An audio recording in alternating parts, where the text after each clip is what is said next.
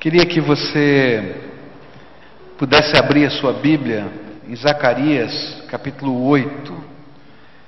E nós vamos ler esse capítulo, Zacarias, capítulo 8.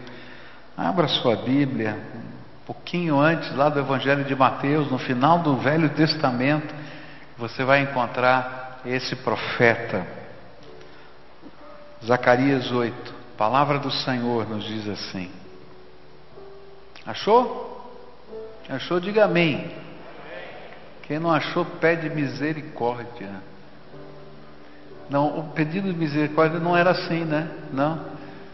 Não é? Pedido de misericórdia. Não, não pedido está certo. Nassif ensinou assim, né? Agora, quando não trazia a Bíblia, como é que era que falava, hein? Perdão, Senhor, né? Daí falava assim: olha para um crente do teu lado que está de Bíblia aí, ele te ajuda. Era mais ou menos assim, não era? É, então tá bom. Está com a Bíblia aberta aí, Zacarias 8, diz assim a Bíblia: O Senhor Todo-Poderoso falou comigo e disse: Eu tenho um grande amor por Jerusalém, um amor que me faz ficar irado contra os seus inimigos.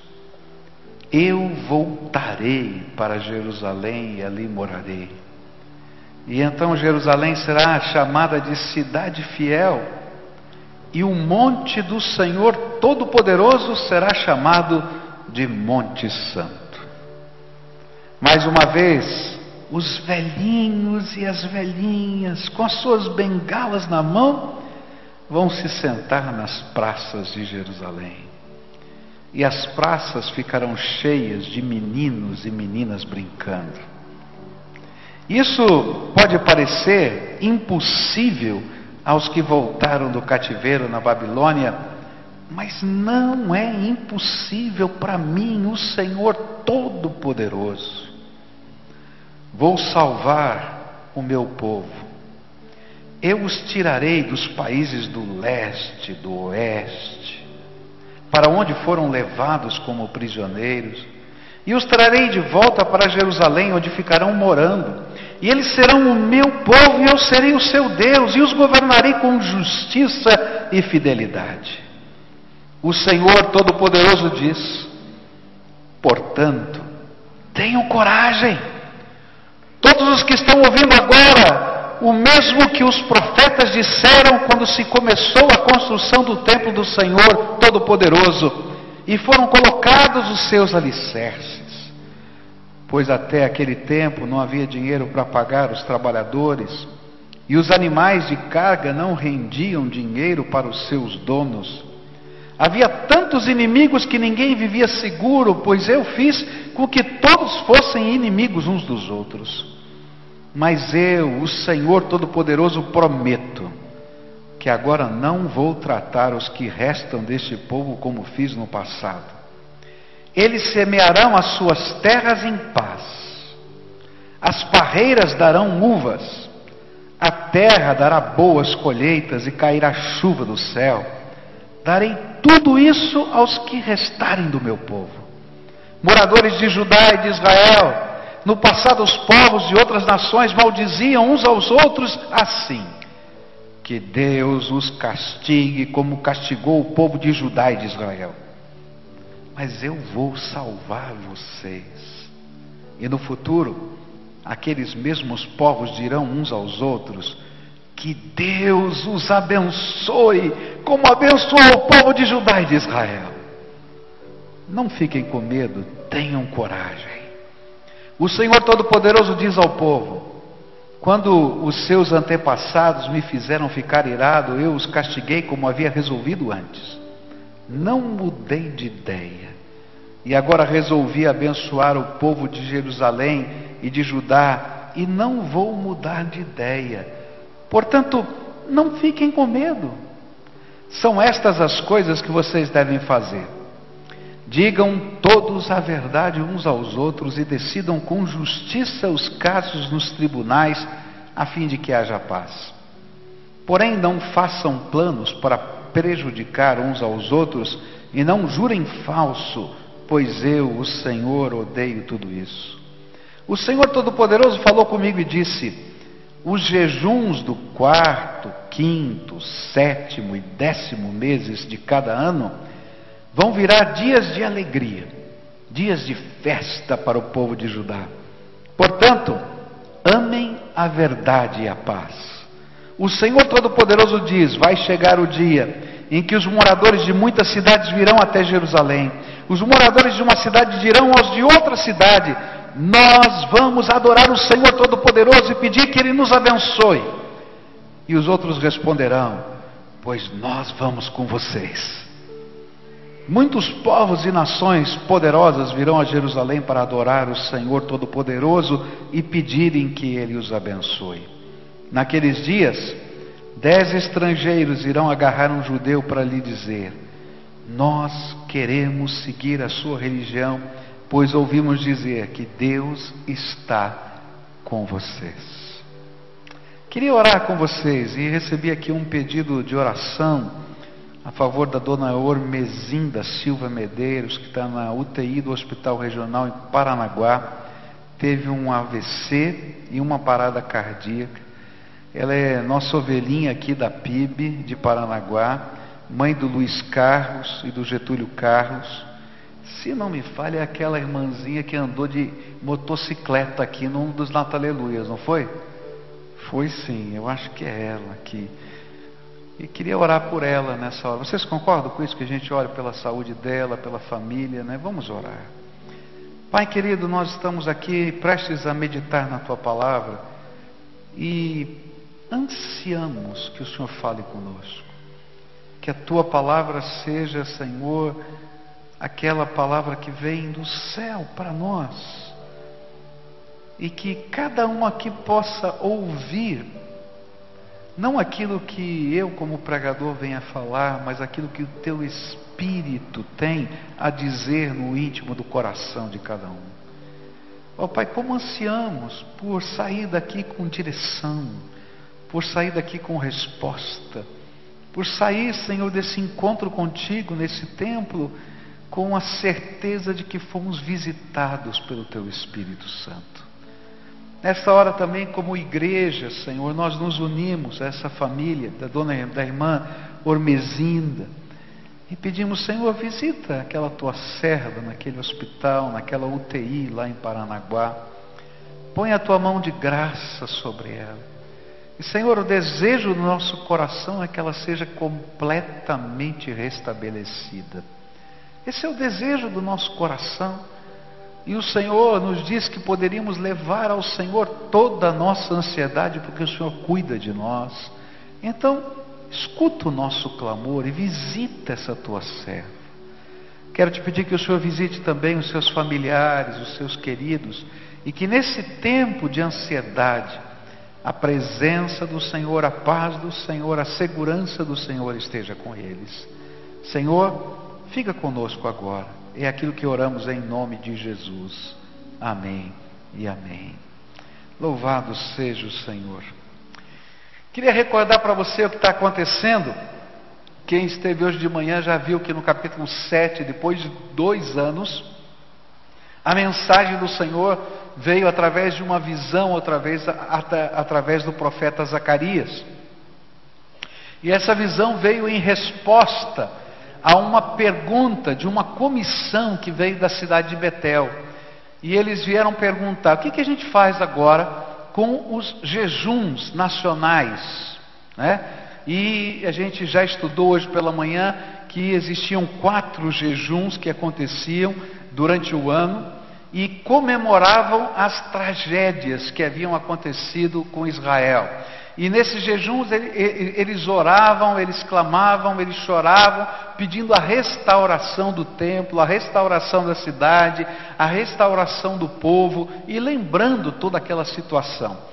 E a pergunta desses emissários era essa: agora que o templo está sendo reconstruído, agora que nós voltamos para essa terra, o que, é que deve acontecer com relação a estas cerimônias religiosas que nós aprendemos com os nossos pais?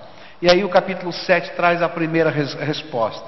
A resposta é, é, uma resposta que gera um, um, certo mal-estar. O Senhor perguntou: quem mandou vocês fazerem esses jejuns?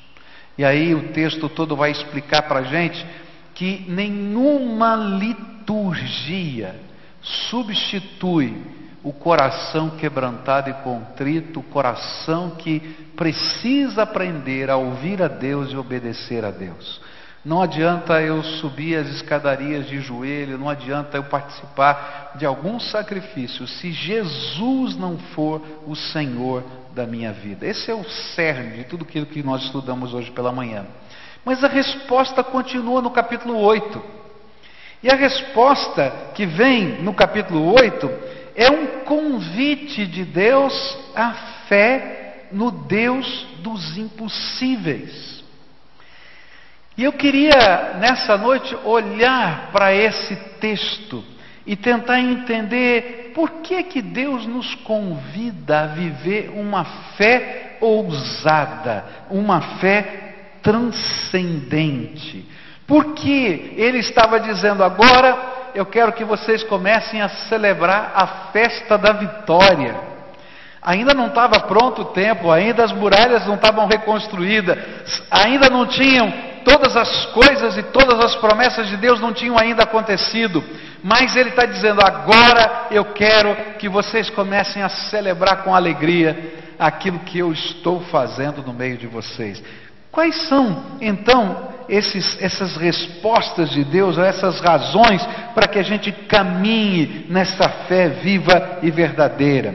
A primeira, primeira razão que eu encontro aqui vai estar nos versículos de 1 a 8, onde a Bíblia diz assim: O Senhor Todo-Poderoso falou comigo e disse: Eu tenho um grande amor por Jerusalém, um amor que me faz ficar irado contra os seus inimigos.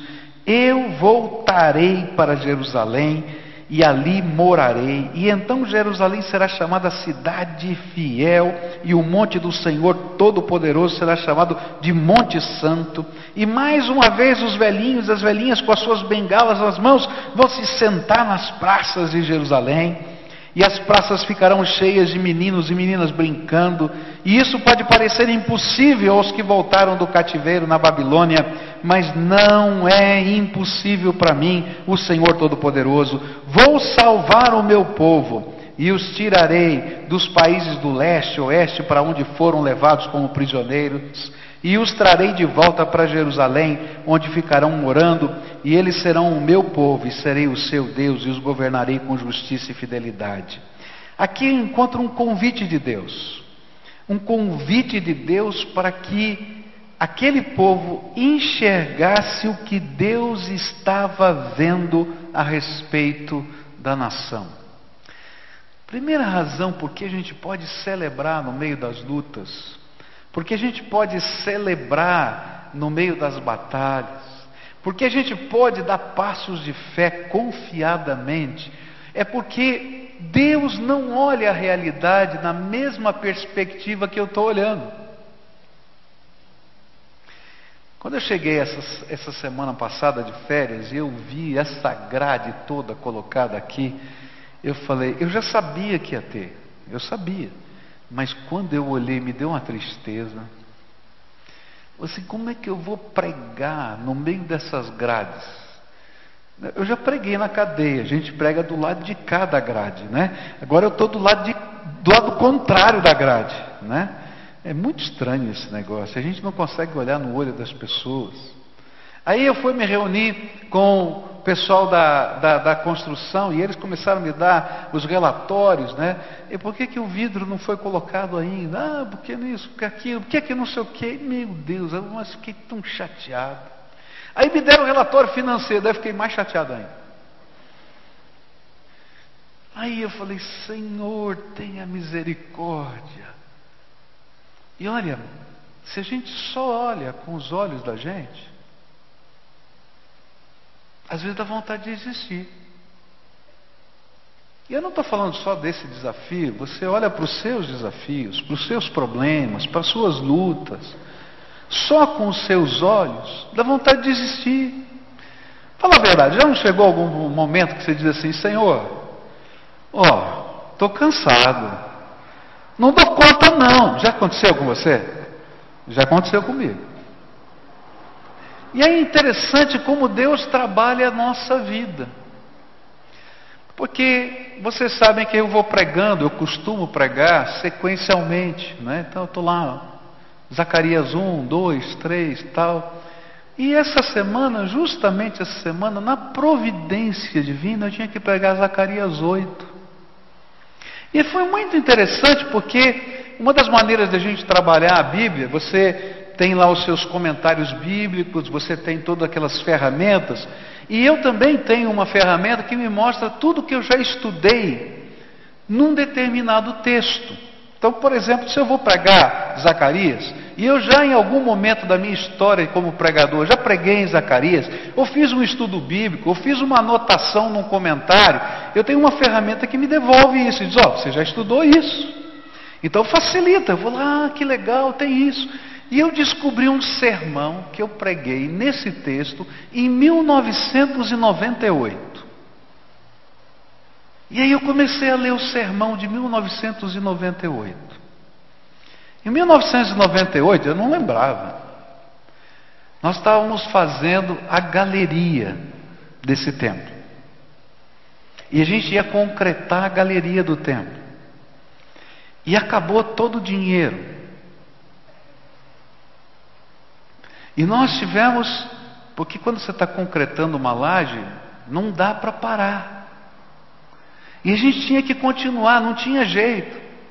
E naquela época, a arrecadação total da igreja, total, todos os dízimos, tudo que ela levantava, era de 160 mil alguma coisa, porque nem sei o dinheiro de 1998 mais. Eu acho que era real já, não era? Era. 1998. Então era 160 mil reais. E naquele mês nós ficamos devendo para os fornecedores 360 mil reais. E estava um caos. E foi justamente naquele momento que eu estava orando e Deus me deu esse texto de Zacarias.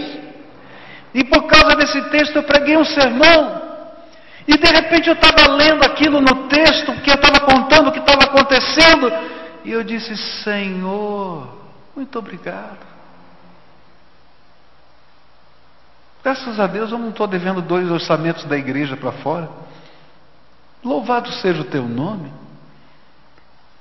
Graças a Deus, porque aquilo que parecia impossível naquela data já passou. E a gente está aqui dentro. Graças a Deus, porque o Senhor não olha com os meus olhos. E aí comecei a estudar esse texto. O Espírito Santo então foi dizendo para mim exatamente isso, filho. Eu não enxergo a realidade como você enxerga. Você pode imaginar aquele povo? Eles estavam lá construindo. Construir é horrível. Olha só como é feio aqui. Está cheio de ferro no meio do caminho. Está cheio de coisa. Então você imagina a cidade inteira sendo reconstruída.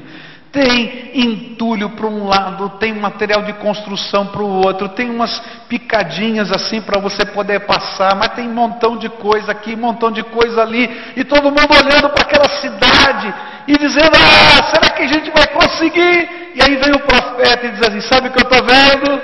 Eu estou vendo uma praça aqui nesse lugar. E sabe o que eu estou vendo? Os velhinhos vêm aqui tomar sol na praça, eles vêm caminhando com a sua bengala. Sabe o que eu estou vendo? A molecada andando de carrinho de rolimã. Não, não tinha carrinho de rolimã. Mas estava lá brincando naquele lugar, ali naquela praça. Eu estou vendo essa cidade pronta, eu estou vendo. E aí, à medida que o profeta ia falando isso, o coração das pessoas ia ouvindo a mensagem do profeta dizia: impossível, impossível. E aí o Senhor vai dizer assim: sabe de uma coisa? Eu estou vendo o que vai acontecer nessa terra.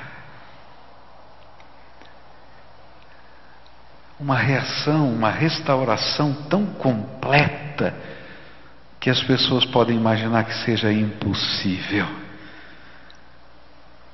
Mas eu estou vendo o que eu vou fazer para abençoar vocês. E é interessante que o livro de Esdras é o paralelo dessa história. E quando esse sermão está sendo pregado e ele está conectado à reconstrução dos alicerces do templo, capítulo 3 de Esdras, versículos 12 e 13 dizem assim: Muitos sacerdotes, levitas, chefes de famílias eram velhos e tinham visto o primeiro templo. E eles choravam alto ao verem que os alicerces do novo templo haviam sido colocados. Mas os outros que estavam ali gritavam de alegria. E assim ninguém podia saber se o povo gritava de alegria ou se chorava, pois gritavam tão alto que de longe se ouvia o barulho. Sabe o que, que ele está dizendo? É que alguns conseguiam ver o futuro, abençoado por Deus, mas outros sempre verão o presente e o passado com as suas dores e tristezas. Mas que no meio de uma família, que tem essa mistura, o choro e a alegria se funde, porque Deus vai derramar a bênção dele naquele lugar. Eu não sei se hoje você consegue olhar com os olhos de Deus o teu futuro. Às vezes eu não consigo. Talvez você não consiga. Então você vai se igualar aos velhinhos daquele tempo, que vão para lá, olham os alicerces e não conseguem ver o que vai acontecer, só lembram do templo que foi destruído. Mas Deus vai levantar alguns no meio desse povo que vão olhar os alicerces e vão conseguir enxergar o que vem depois. E no meio dessa família, onde tem um chorando de um lado e outro gritando de alegria, Deus vai derramar a graça dele e vai nos ensinar a enxergar a vida com os seus olhos. Ah, Senhor, eu quero aprender a olhar a vida, os seus desafios, os problemas, as dificuldades, as angústias, não com os meus olhos, porque com os meus olhos só vou ver desgraça. Mas se eu conseguir olhar com os olhos do Senhor, eu posso ver as potencialidades da Sua graça. Então Deus desafia esse povo a olhar com fé, porque Ele quer ensinar a esse povo a enxergar a potencialidade da graça de Deus. E sabe o que Deus falou? Olha, se você está achando que é impossível que aconteça tanto milagre, então entenda que eu sou o Deus dos impossíveis. E aí, enquanto eu estudava esse texto, me veio à mente a palavra do Senhor em vários trechos da Bíblia. Quando o Senhor falou a Abraão a respeito do nascimento de Isaac, falou também a esposa de Abraão a respeito do nascimento de Isaac. Eles não conseguiam mais crer, já estavam cansados de esperar. E a resposta do Senhor em Gênesis 18, 14 foi essa: Há, porém, alguma coisa difícil para o Senhor. Pergunto para você, você que está enxergando a vida só com os teus olhos, há porém, alguma coisa difícil para o Senhor? Tem ou não tem? Não. É difícil para mim. Por isso, quando eu olho, parece tão complicado. Mas não é difícil para o Senhor. Ele está dizendo: olha para mim, não olha para as coisas. Olha para mim, não olha para as circunstâncias. Olha para mim, porque eu sou o Deus dos impossíveis. Quando Jesus disse aos seus discípulos que era mais fácil um camelo passar pelo fundo de uma agulha do que um rico entrar no reino dos céus, e então os discípulos de Jesus disseram assim: então quem é que pode se converter? Quem é que pode ir para o céu? Ninguém vai para o céu. E aí Jesus disse assim: Jesus, fixando neles o olhar, respondeu: Aos homens é isso impossível, mas a Deus tudo é possível. O meu Deus é o Deus dos impossíveis. E quando Maria, mãe de Jesus, olhou para o anjo anunciador e disse para ele: É impossível, eu sou virgem, nunca dormi com homem nenhum, como é que eu posso engravidar? Como é que alguém pode conceber sem nunca ter feito sexo? E aí o anjo do Senhor diz assim: porque para Deus nada será impossível. Em vários momentos críticos da nossa vida, nós somos convidados pelo Senhor a enxergar com os olhos da fé o que Ele, Deus, está vendo. E talvez hoje o Senhor o convide a ver o que Ele deseja fazer na sua casa. Eu não sei como é que está a tua casa. Eu não sei como é que está a tua família. Talvez você esteja olhando com os teus olhos e a realidade concreta, real, seja muito complicada. Mas hoje o Senhor está dizendo assim: abre os teus olhos, porque eu vou te mostrar o que eu quero fazer. Uma realidade que, pelo poder do meu espírito, eu vou trazer à tua vida. Talvez você esteja vivendo um momento muito complicado no trabalho. A gente tem lutas. Quem não tem? E a gente olha as lutas e pensa assim: é, e agora? Como é que vai ser? E aí o Espírito Santo hoje está dizendo para você, filho, abre os teus olhos, porque eu vou te mostrar o que eu vou fazer aí, nesse lugar, no teu trabalho. Eu acho que na casa, na família, no trabalho, mas há algumas vezes que é tão complicado para a gente olhar para dentro do coração, nos sentimentos, nos afetos, nos relacionamentos, na vida afetiva, na vida emocional da gente. E a gente olha e diz: Ah, não sei, tem jeito. E aí o Espírito Santo diz assim: Não terminei de escrever a minha história. Abre os teus olhos que eu vou te mostrar o que eu quero fazer na tua vida, aqui dentro, com os teus sonhos, com as tuas esperanças, aquelas que a gente enterrou e disse: Ah, Senhor, quem sabe um dia, mas agora eu não quero nem trazer de novo, porque senão eu vou ficar sem ar.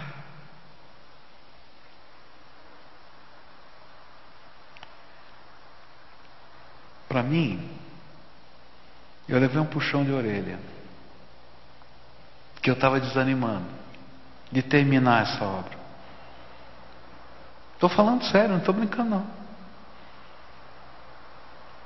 Eu andei aqui essa semana várias vezes. Falei, Senhor, falta pouco. Mas quando eu ponho isso em dinheiro no papel, falta tanto, Senhor. Eu não tenho. E aí o Senhor me faz lembrar esse texto e me faz ler o sermão de 1998. E eu falei: Perdão, Senhor, porque eu não estou vendo com os teus olhos. Eu creio que o Deus dos impossíveis vai se manifestar outra vez. Às vezes a gente enfrenta uma luta, uma enfermidade, e a gente fica assim: Senhor, não sei. Eu também estava assim. E o Espírito Santo falou assim: Não terminei de escrever a tua história.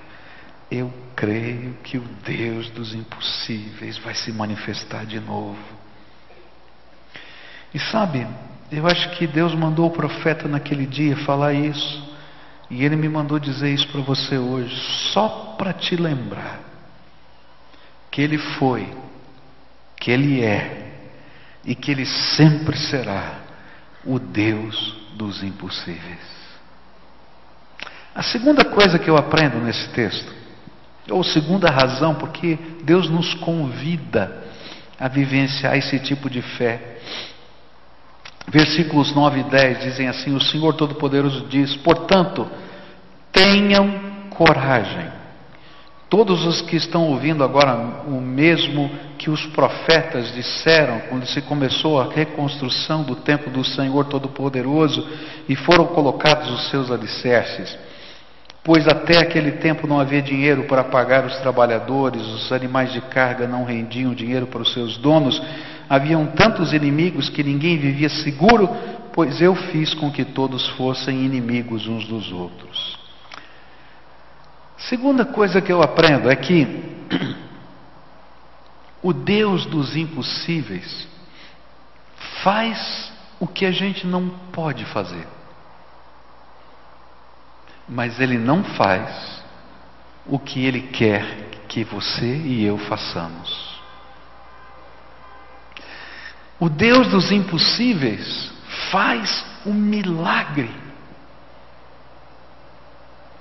Mas Ele espera que você seja cooperador com Ele naquilo que não é milagre. E é justamente isso que está aqui nesse texto.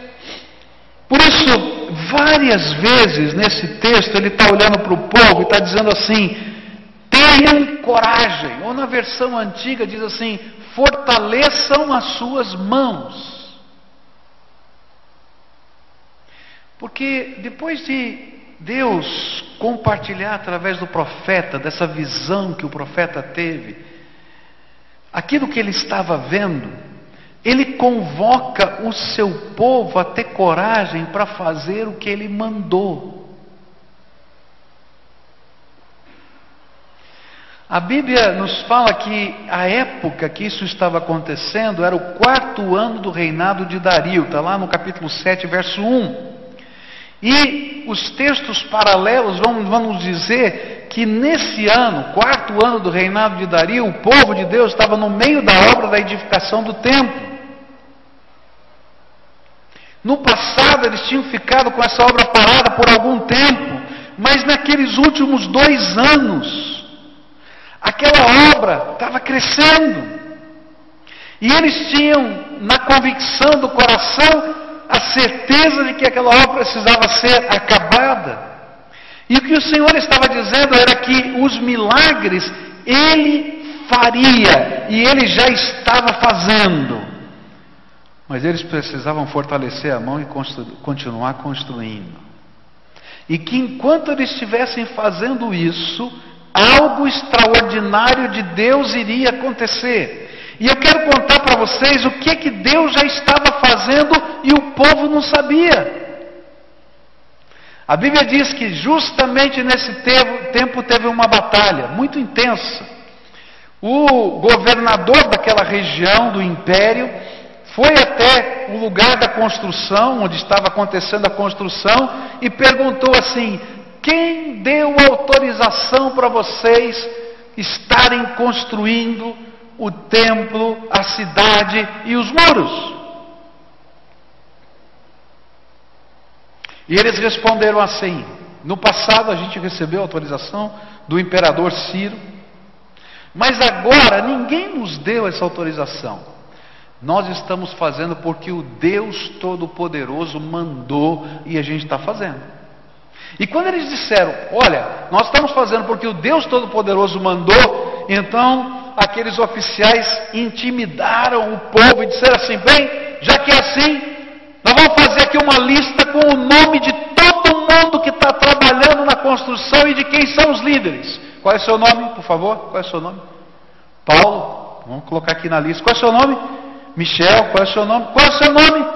Adriana, vamos colocar aqui. E foi andando. E eles escreveram uma carta para o imperador. Você pode imaginar o clima? E é nesse contexto que essa profecia vem. Está todo mundo estão chorando e dizendo, e agora? O governador veio aqui e colocou meu nome na lista negra do povo. Ai, ai, ai. E agora? O que vai ser do meu filhinho? O que vai ser da minha casa? É verdade. Eles estavam morrendo de medo. E o profeta disse: Olha, não fiquem com medo. Eu já estou vendo cidade, já estou vendo a praça, já estou vendo tudo isso. Mas olha só o que Deus está fazendo. Esse povo manda uma carta para Dario. Lembra de Dario? Quem é que estava evangelizando Dario lá? Você lembra quem estava evangelizando Dario? Daniel. Lembra da cova dos leões? E olha só o que vai acontecer. Quando essa carta chega, Dario manda fazer uma pesquisa, conversa com seus assessores e provavelmente conversou com Daniel também. E olha só o que vai acontecer. E ele responde a carta da seguinte maneira. E então o rei Dario mandou a seguinte resposta: São estas as ordens do rei Dario para Tatenai, governador da província do Eufrates Oeste, para Setazar, Setar Bozenai, e para seus companheiros oficiais da província do Eufrates Oeste, afastem-se do templo e não proíbam a sua construção. Deixem que o governador de Judá e os líderes israelitas reconstruam o templo de Deus no lugar onde ficava e que foi o que foi destruído. Por meio desta carta, ordeno que vocês os ajudem na construção. As despesas serão pagas imediatamente para que a obra não pare. O dinheiro para isso será tirado do tesouro real, isto é, dos impostos recebidos na província do oeste, do Eufrates Oeste. E deem aos sacerdotes de Jerusalém todos os dias, sem falta, tudo o que eles disserem que precisam, bois novos, carneiros, carneirinhos, para serem completamente queimados como ofertas ao Deus do céu, e deem também trigo, sal, vinho e azeite. Isso será feito para que assim eles ofereçam sacrifícios que agradem ao Deus do céu e orem pedindo as suas bênçãos para mim e para os meus filhos. Se alguma pessoa desobedecer a esta ordem, ordeno também que vocês atravessem o seu corpo com uma viga pontuda tirada da sua casa, e depois finquem a viga no chão. Além disso, derrubem a sua casa e façam virar um montão de entulho. Que Deus, que escolheu Jerusalém como lugar onde deve ser adorado, acabe com qualquer rei ou nação que desobedecer a esta ordem e tentar destruir o templo de Jerusalém. Eu, Dario, dei esta ordem que ela seja obedecida em tudo. E então o governador Tatenai, Setar Bozenai e os seus companheiros fizeram exatamente o que o rei tinha ordenado. Oh Senhor! Sabe o que eu aprendo aqui? Sabe quando o milagre vem? Quando é que o milagre vem? Quando a gente dá passos de fé. Sabe quando a gente vê o milagre? Quando a gente tem coragem de crer naquilo que Deus disse que está vendo e fazer aquilo que Deus está mandando a gente fazer. E aí então as coisas de Deus acontecem. Como elas vão acontecer, eu não tenho a mínima ideia. Eu garanto para vocês que esses governadores nunca imaginariam uma resposta dessa. E eu acho que até os crentes daquele tempo não acreditaram. É isso mesmo? É verdade? Louvado seja o Deus Todo-Poderoso. Mas qual era a parte deles? Fortaleçam as suas mãos para o trabalho ser terminado. Tenham coragem de continuar e terminem tudo quanto o Senhor lhes mandou fazer. Milagre sempre será problema de Deus, mas disposição e dedicação desprendida é a nossa parte. Por isso, Deus queria que eles dessem passos de fé, mesmo que isso significasse ir contra a lógica, mas a favor da esperança que Deus coloca nos nossos corações. E assim acontece na nossa vida. Há momentos na nossa vida em que a gente vai ficar num impasse.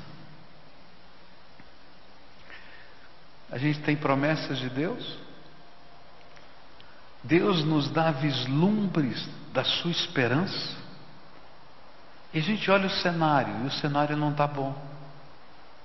Não está bom. Parece que não está funcionando. E aí a gente pensa em recuar, em fugir, em abandonar. E o Espírito Santo diz assim: continua marchando. E enquanto nós estamos marchando pela fé, Deus está fazendo o que eu não posso ver, mas vem a realidade no tempo certo e Ele nos abençoa. Assim aconteceu com aquele povo. Mas assim também acontece comigo e com você. E é por isso que nesse tempo as mensagens dos profetas eram tão veementes, Dá uma olhada o que Ageu vai falar. Ageu capítulo 1, verso 6. Diz assim: Tendes semeado muito, recolhido pouco, comeis, mas não vos fartais, bebeis, mas não vos saciais, vestivos, mas ninguém se aquece, e o que recebe salário, recebe para meter num saco furado. Você já viu isso em algum lugar? Mas olha só, versículos 9 e 10 desse mesmo texto.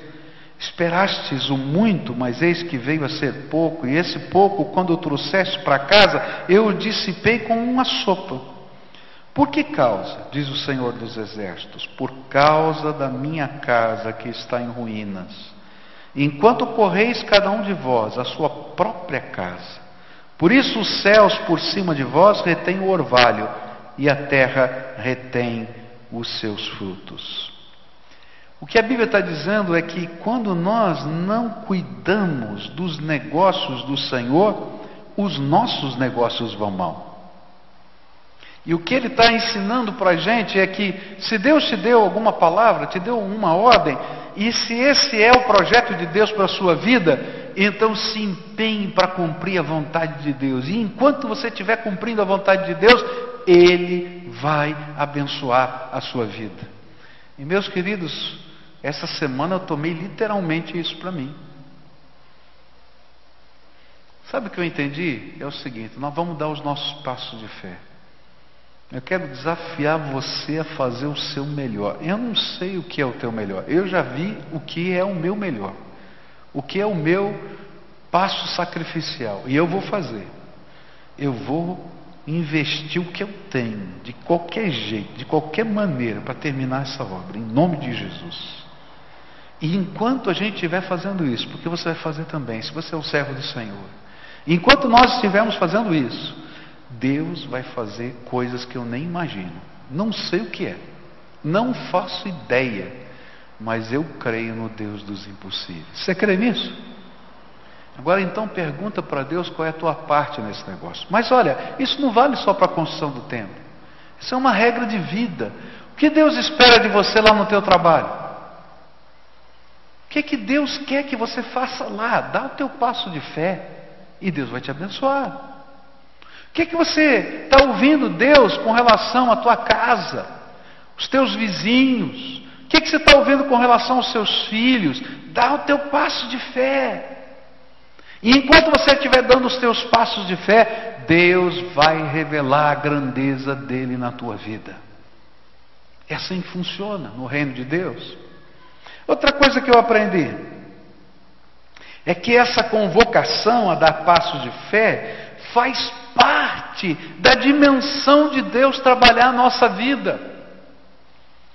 Tem muita gente que imagina que Deus é o gênio da lâmpada. Então você vai lá dizer, oh, Deus, aprendi a esfregar a lâmpada do jeitinho certo, você é obrigado a me dar os meus desejos. E o interessante é que Deus vai ensinar que nós somos cooperadores com Ele. Não, não é assim. Filho, vem cá, levanta. Eu vou te ensinar a andar na dimensão do meu poder, mas você vai andar comigo. E na medida que a gente vai aprendendo a andar com Ele, as coisas tremendas da graça de Deus vão acontecendo na nossa vida. A última coisa que eu queria, penúltima coisa que eu queria deixar com vocês aqui, é que quando a gente dá esses passos de fé, a gente pode contar com as promessas de Deus.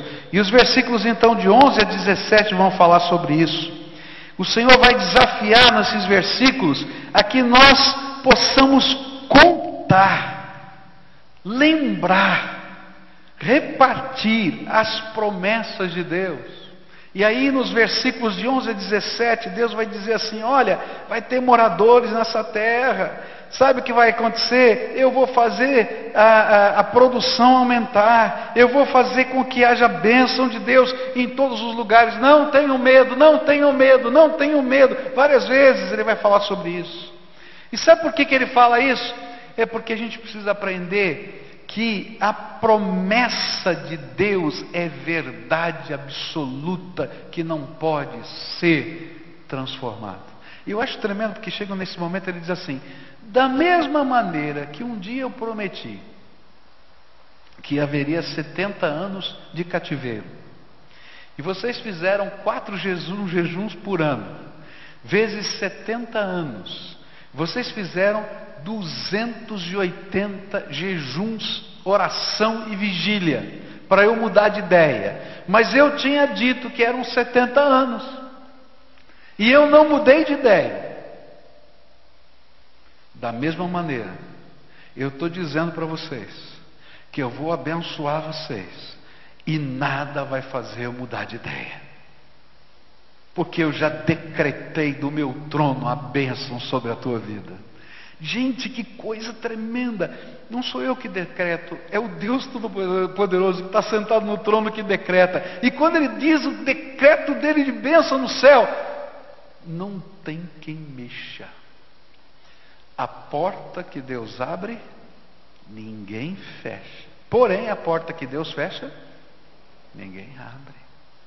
Então, se Deus está dizendo que você é bendito dele, pode tomar posse, ainda que você não esteja vendo, porque ele não mente e ele vai cumprir as suas promessas. Deus está pronto a abençoar o seu povo, desde que haja no coração desse povo obediência e fé. Deus está determinado a abençoar um povo que se compromete com Ele de todo o seu coração. Se Deus é por nós, a gente não acredita nisso. Você acredita nisso? Acredita nisso? Então fala de novo. Se Deus é por nós, quem? O presidente da República? A presidenta? Não. Quem? Teu chefe? Não. Quem? O banco? Não. Quem? Ninguém. Você acredita nisso? Então vive assim. Vive assim, em obediência, em fé. A última coisa. E o jejum? Lembra que a pergunta era essa? E o jejum? O que, que eu faço com o jejum? Eu acho tremendo isso aqui. Porque ele termina dizendo assim: que os jejuns do quarto, quinto, sétimo e décimo mês de cada ano vão virar dias de alegria, dias de festa para o povo de Judá. Portanto, amem a verdade e a paz. Chega de chorar. O tempo da bênção de Deus chegou. Conversava com a família essa semana que está passando por uma grande luta. E o Espírito de Deus me inspirou a dizer isso, me tocou o coração para dizer isso, que o ciclo da desgraça acabou. Que eles tinham que anunciar que o ciclo da desgraça acabou. Chegou o tempo da bênção de Deus. E queridos, às vezes a gente tem que fazer assim, parar de olhar para o alicerce e dizer, ah, Coitado do tempo que acabou. A gente tem que dizer: Não, Senhor, já estou vendo com os olhos do Senhor o que o Senhor está fazendo. E o ciclo da desgraça acabou, porque a tua bênção chegou até nós. Toma posse daquilo que Deus está falando na tua vida. Olha para a tua vida, para o teu coração, para a tua família, para as tuas lutas, para aquilo que está acontecendo. Acerta o que você tem que acertar com o Senhor. Porque nós já vimos hoje de manhã que não é a liturgia que faz isso, é o nosso compromisso com Ele. Mas enquanto você estiver fazendo isso, você vai ouvir o Espírito Santo de Deus a dizer: Você é meu servo bendito. Estou colocando a minha mão de bênção. Quando ele fala isso, levanta, para de chorar, para de gritar, para de murmurar. Levanta a cabeça e diz: O ciclo da desgraça acabou. Chegou o tempo da bênção de Deus. E se Deus está derramando essa bênção, ainda que não estou vendo nada, ainda que não esteja enxergando nada, eu já estou tomando posse, porque toda promessa de Deus é verdade absoluta, ela não muda, é o Deus Todo-Poderoso que decretou do seu céu, e aqui vai tomar forma, aqui nessa terra.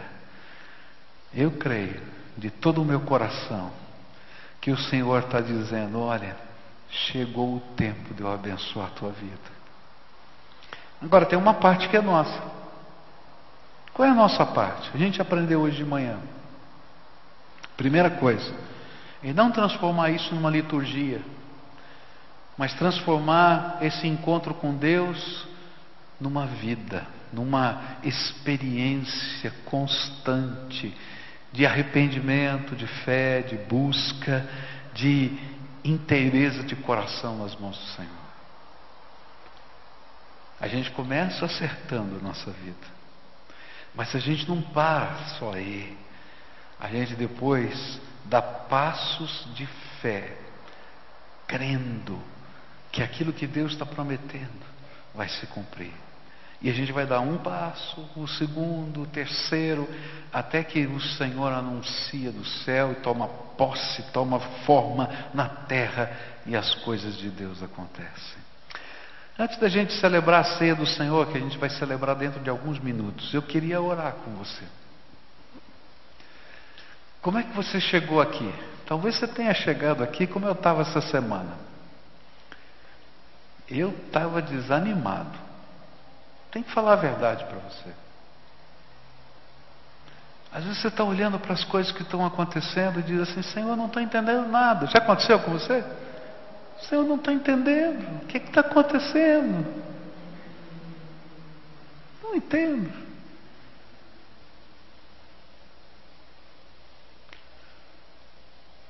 E às vezes a gente não tem resposta. Porque a soberania de Deus vale mais do que tudo. Estava lendo essas semanas passadas aí o livro de Jó. Fiquei olhando para a vida do homem e falei, caramba, quero um dia pregar o livro de Jó. Estou estudando, mas um dia eu vou pregar. Fiquei olhando e falei, mas Senhor, que confusão na vida desse homem. Aí os primeiros dois capítulos ele está firmão. Senhor Deus, o Senhor tomou, bendito seja o nome do Senhor. Recebemos o bem do Deus, não vamos receber o mal. Aí quando chega no capítulo 3, aí ele já começa a ficar amarguinho. E conforme vai passando, vai ficando mais amargo ainda. Tanta coisa. Senhor, por que eu? Senhor, por que comigo? O que, que eu fiz de errado? Me coloca na balança, me pesa. Talvez você tenha chegado assim. E nem sempre a gente vai ter as respostas. Mas uma coisa eu sei: Deus ama você. Deus ama você. E mesmo que eu não consiga entender, Ele tem um propósito de bênção sobre a nossa vida.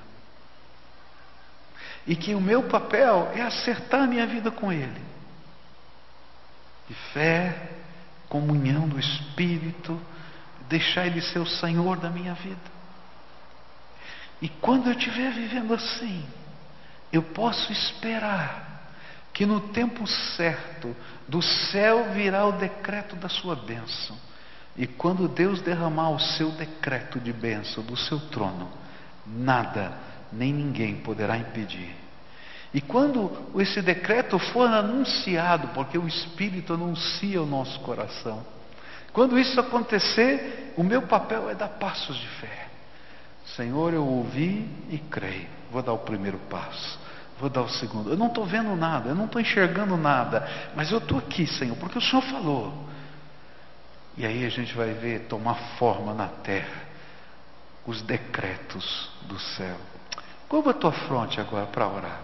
O que está angustiando o teu coração? O que é que você tem medo? O que é que entristece a tua alma? Quais são as lutas que estão dentro de você? Fala para Deus. Nessa hora pergunta ao Espírito Santo de Deus se tem alguma coisa que está enraizada no teu coração e na tua vida que entristece o espírito. Porque às vezes Deus não pode abençoar nem que a gente faça 280 jejuns, se a gente não se deixar ser transformado pelo Espírito. Então, se tem alguma coisa, antes que Ele passe o arado outra vez na tua vida, fala: Senhor, estou entregando isso, estou entregando aquilo, estou entregando aquilo outro. Se você já entregou, então pergunta para Deus, Senhor, anuncia os teus planos, os teus decretos para mim. Anuncia. Eu quero tomar posse, pela fé, desses planos, desses decretos na minha vida. Quero tomar posse.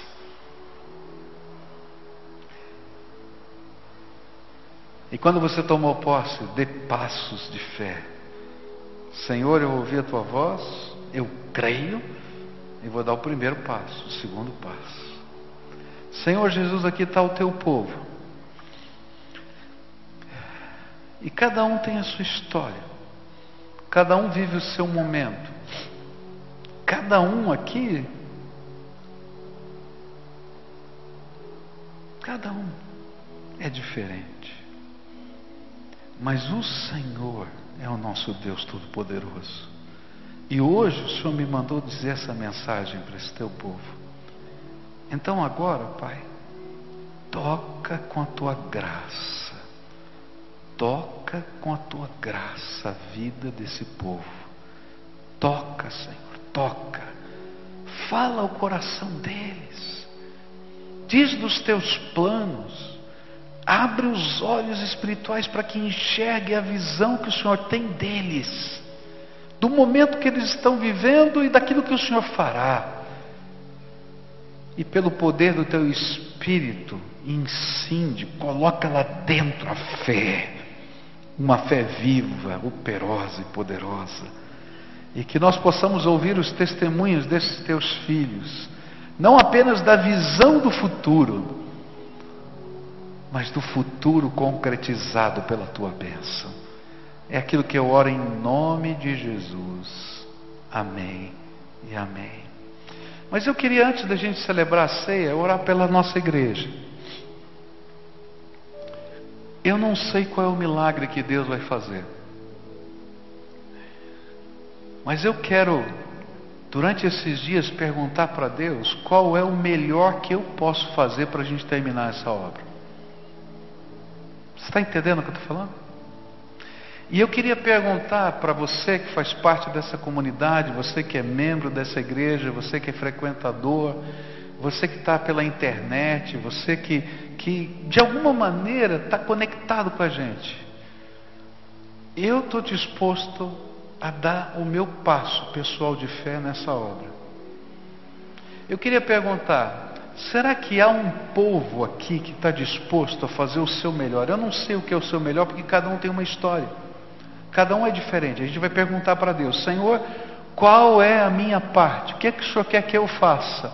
Agora, toma cuidado, porque quando a gente pergunta, Deus responde. E Ele vai surpreender a gente. Eu não vou dizer para você o que você vai fazer. Você vai perguntar para Deus. E você vai ouvir o Espírito Santo. E o Espírito Santo vai dizer: Filho, você vai fazer isso. E você vai dizer: Senhor, aquilo que o Senhor colocar no meu coração eu vou fazer, como passo de fé. Se você faz parte dessa comunidade, está ouvindo a voz do Espírito, se essa palavra também tem sentido para você, fica de pé agora. Que a gente vai dizer: Eu quero fazer a minha parte. Eu não sei qual é. Eu quero fazer a minha parte. Eu vou perguntar isso para Deus e vou fazer o meu melhor. O Espírito Santo falou com você, tocou o teu coração. Você tem o mesmo sonho que a gente tem. Você está no mesmo espírito que a gente está. Então, se você está lá na galeria, se você está aqui embaixo, se você está aí na tua casa, fica em pé na tua casa. Está vendo? Senhor, estou aqui em pé na tua presença. Eu vou perguntar qual é a minha parte. Senhor, já estou fazendo. Eu sei, tem muitos de nós que estão fazendo todo mês. Mas eu vou perguntar: tem mais, Senhor? Tem mais? Estou aqui. Estou aqui. E eu creio que a gente vai fazer a nossa parte e Deus vai fazer a parte dele. Você crê nisso? Dá a mão para quem está perto de você, quem está de pé perto de você. Dá a mão. Porque eu não sei o que Deus vai fazer. Eu já disse isso para vocês. O meu sentimento, o meu sentimento é que a gente está na beiradinha. Está assim, na beiradinha, de algo tremendo que Deus vai fazer. Eu não sei explicar isso para você. Eu não posso dizer o que é. O meu sentimento, eu, na minha alma, cada vez que eu oro, Deus está dizendo, está faltando isso aqui, ó, bem pouquinho. E o sentimento que eu tenho é que quando a gente estiver como igreja dando o passo de fé que Ele está pedindo, que Ele está mandando, algo extraordinário que eu não sei explicar o que é, que eu não faço a mínima ideia vai acontecer, porque Deus é o Deus dos impossíveis. Esse é o sentimento que eu tenho. E estou compartilhando esse sentimento com você. Se você crê nisso, a gente vai orar por isso. Senhor, eu vou fazer a minha parte. Agora o impossível é tu. É a tua parte. Eu não sei como é que você vai fazer, não. Falta só oito meses. Só oito meses. Aleluia. Só oito meses. Mas eu vou ver essa bênção acontecer em nome de Jesus. Você também? E eu vou fazer a minha parte. Você que está em pé, mas vamos fazer essa parte. Amém? Posso consagrar isso ao Senhor? Você concorda comigo?